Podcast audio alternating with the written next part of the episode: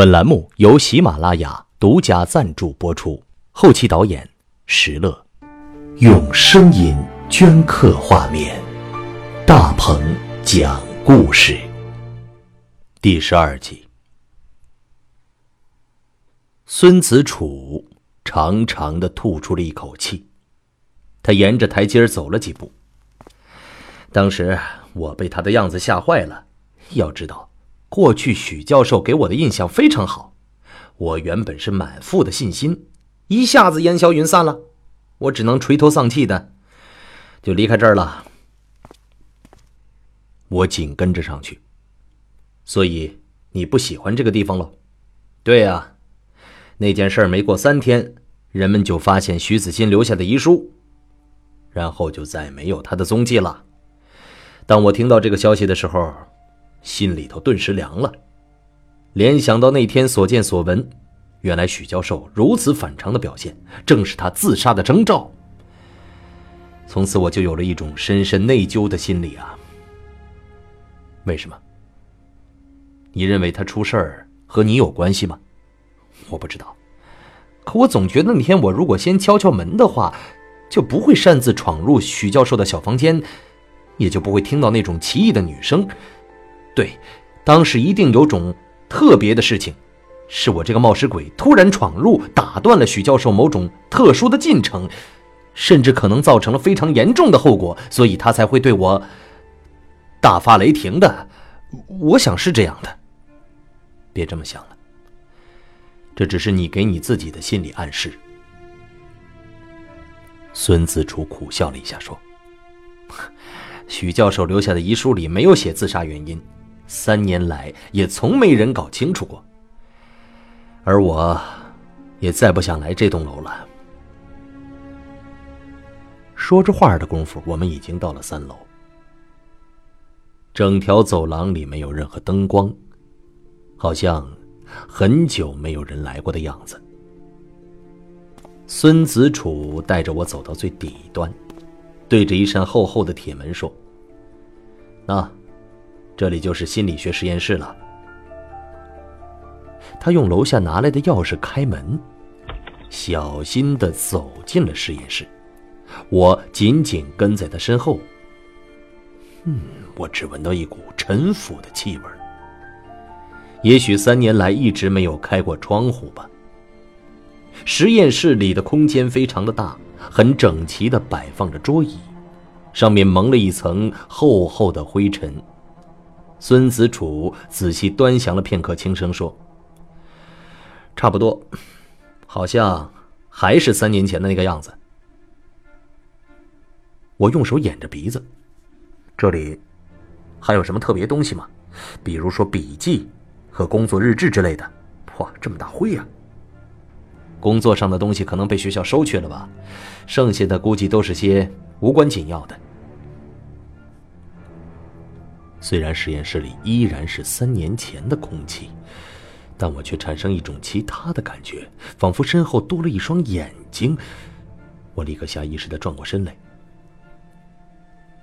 但身后什么都没有。也许，除了看不见的幽灵。你知道吗？曾经有一种传闻，说有某学生半夜走过这栋楼的楼下呀。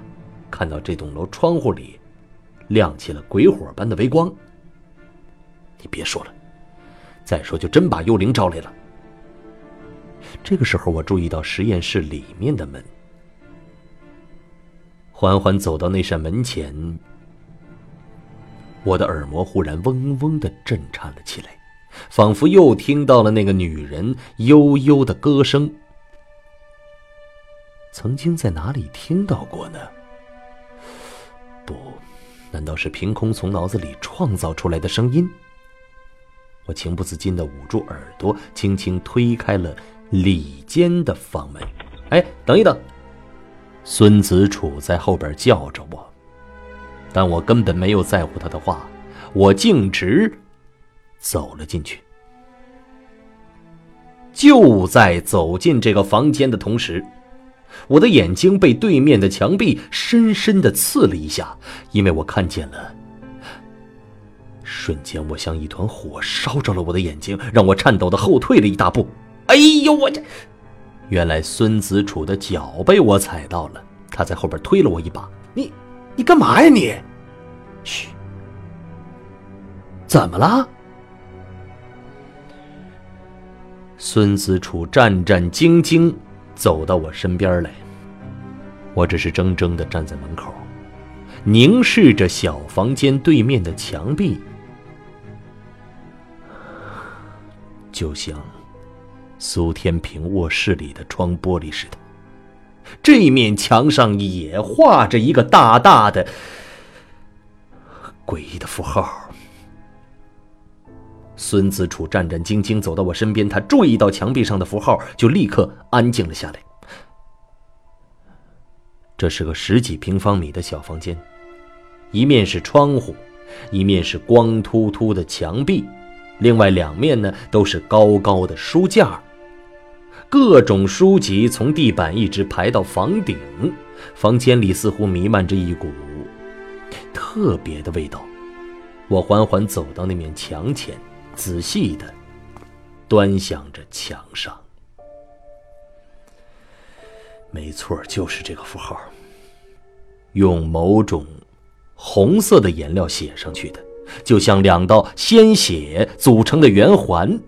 他正在看着我。为什么我走到哪儿都会看到他呢？难道他已成了我某种记号的巫咒？面对着墙上的猩红，我的心越跳越快了。要是再放点低沉诡异的音效，大概更像恐怖片了吧？孙子楚也走了过来，惊讶的说：“哎，这个符号真怪呀！三年前我没看到过这个呀。”我大着胆子摸了摸墙上的符号。这不可能是三年前留下来的，因为这颜料摸起来还有点湿呢。你看，很可能是最近几天，甚至是几个小时前画上去的。不过，好像在良渚文明的遗址中也发现过这个符号，啊，啊，那你知道它的意思吗？嗯，不，不知道，它究竟是谁画的呢？实验室的铁门一直紧锁着，三年来似乎没人进来过，除非是不需要开门就能进来的幽灵。哎，我真的不想在小说里故弄玄虚了。我和孙子楚都后退了几步，面面相觑，说不出话来。我只能把目光投向两排书架，里面摆满了各种的学术书籍和资料。其中大部分是外文的，但我并没有看到《梦境的毁灭》这本书。也许这屋里的怪味就是从这些旧书里散发出来的吧。喜欢读书的朋友一定有这样的经验。孙子楚拉了拉我的衣服，压低声音说：“我说，我一秒钟都不想再待下去了。好吧。”我最后瞄了一眼墙上红色的符号，就跟着他走出了这间房间。孙子楚又仔细的检查了一遍实验室的铁门，又牢牢的把它给锁上了。空荡荡的走廊里传出清脆的铁锁的声音。缓缓走出了这栋楼，在与孙子楚道别前，我又回头看了看三楼的窗户，眼皮微微跳了一下。天又阴沉下来了。您可以搜索微信公众号“大鹏讲故事”这五个字，查看故事中出现的用电脑打不出来的那些诡异的符号。似乎是冷空气又南下了。入夜之后，街道上奇冷无比。我刚和几个朋友在外面吃了顿饭，便竖着衣领回到了苏天平的房子。于是我又想起了北京后海的那晚，或许从收到神秘的书迷卡片起，就注定了我将坠入这个陷阱，不能自拔。看来，在没有找到他的秘密之前，我还得在这布满探头的房间里哎呀。一进入到苏天平昏暗的客厅，我就把空调热度开到了最大，但湿气还是无孔不入的钻进来，就像那无所不在的幽灵。我还没坐定喘一口气呢，就听到急促的门铃声。该不会又是房东费波斯吧？我慢慢的打开了房门，只见黑暗的走道里，孤零零的站着一个女孩子的身影。我看不清她的脸，只有黑色的长发从头的两侧披下来。这是个令人浮想联翩的轮廓。她缓缓的向前走了一步，白皙的脸庞上从阴影中露了出来。啊，春雨。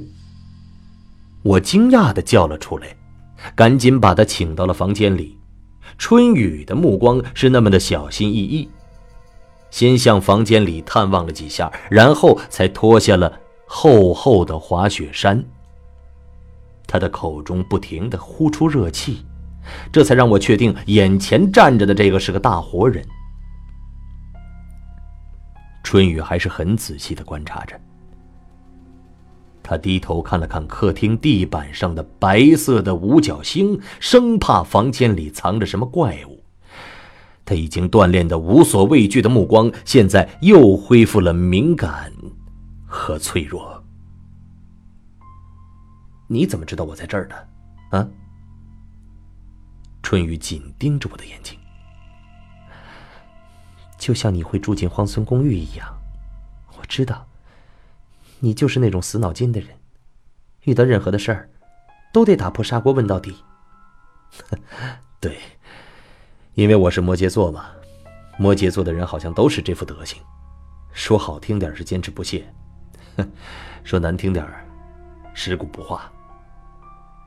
说起来也奇怪了，最近几个月里，我忽然相信了十二星座了，至少对我来说，它是比较准确的。春雨悄无声息走进苏天平的卧室。不过，我想更重要的理由，是因为我们都和苏天平一样去过荒村。原本我以为荒村只是一场噩梦，我强迫自己忘掉关于荒村的一切。但自从苏天平出事儿之后，所有与荒村有关的记忆都异常清晰的浮现出来。这两天，我一直忐忑不安，晚上在寝室里也睡不着觉，仿佛又回到了地狱第十九层里，成了你小说里的女主人公了。所以，你就过来看看。不，我是放心不下你。春雨似乎想到什么暧昧的话题。赶紧补充了一句：“你别误会，我是担心你，担心我也会出事儿，就像苏天平那个样子。”我的直率的插话让春雨有点尴尬，他低下头，沉默半晌：“是的，不过看到你没事，我就放心了。”看着春雨小心的眼睛，我忽然感到一阵深深的内疚。或许这一切都是因为我那篇荒村引起来的。我在拯救自己的同时，当然有义务拯救无辜的可怜的春雨，所以我必须把一切都告诉他。于是我从包里拿出那封神秘的来信，信封上既没有邮票，也没有日戳，只有接力出版社的地址。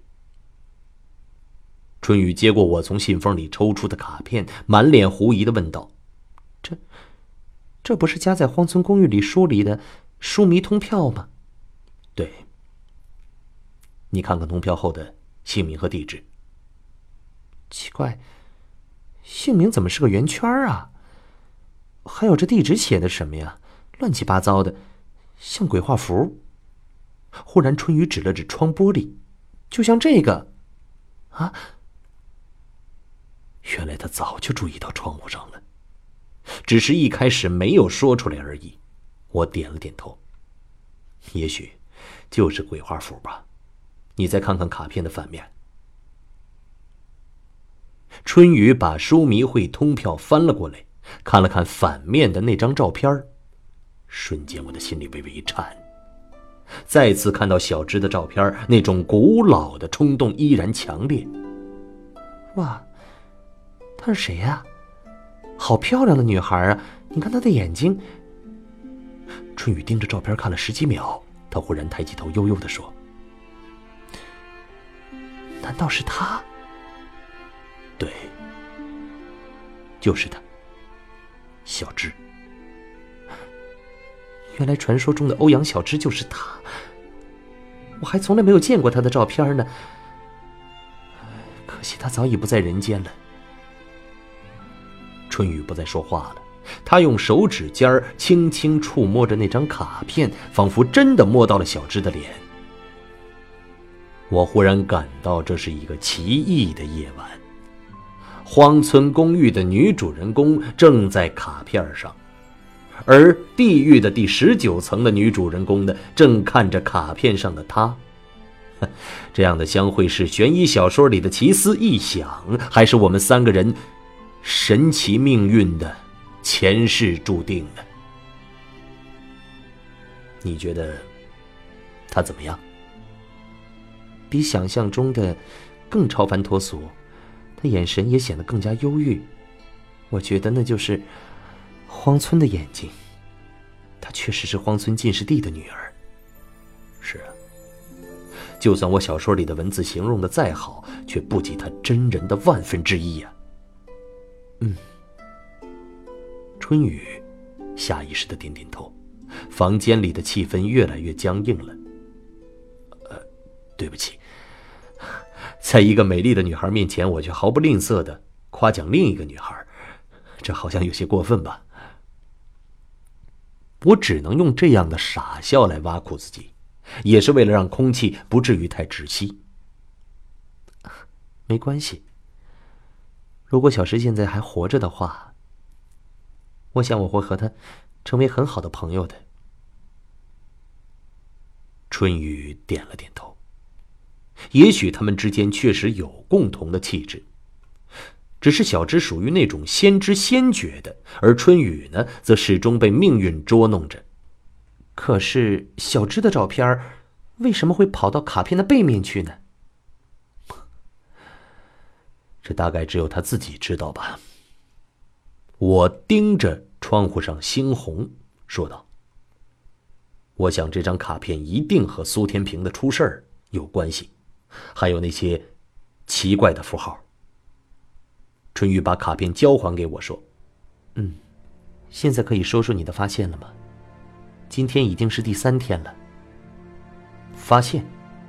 哦，是的，非常奇怪的发现。我打开卧室的抽屉，从里边拿出那叠明信片，苏天平 DV 里的神秘女孩，正在明信片上看着我。”这是什么？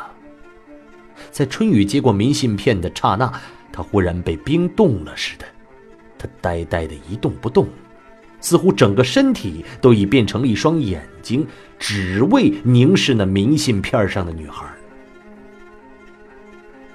对春雨这种奇怪的变化，我感到有些意外，在他耳边轻声说：“他是明信片幽灵。”突然，春雨抬起头来，怔怔的回答：“我见过他。” What？春雨的回答让我更加意外。只见他的眼皮微微有些颤抖，仿佛那明信片上的女孩那团耀眼的光芒，让人想要看，却不敢看下去，最终灼伤了别人的眼。不。他把明信片交还到我的手里，又猛地退了好几步。我抓着那叠冰凉的明信片问：“你说你见过他？什么时候？在哪儿？”荒村。好了，朋友们，今天的故事就讲到这里。想收听更多精彩内容，请下载喜马拉雅的手机 APP。你也可以搜索微信公众账号“大鹏讲故事”这五个字，了解大鹏的所有动态和信息。我是大鹏，明天我将继续跟你讲我从荒村归来之后的故事。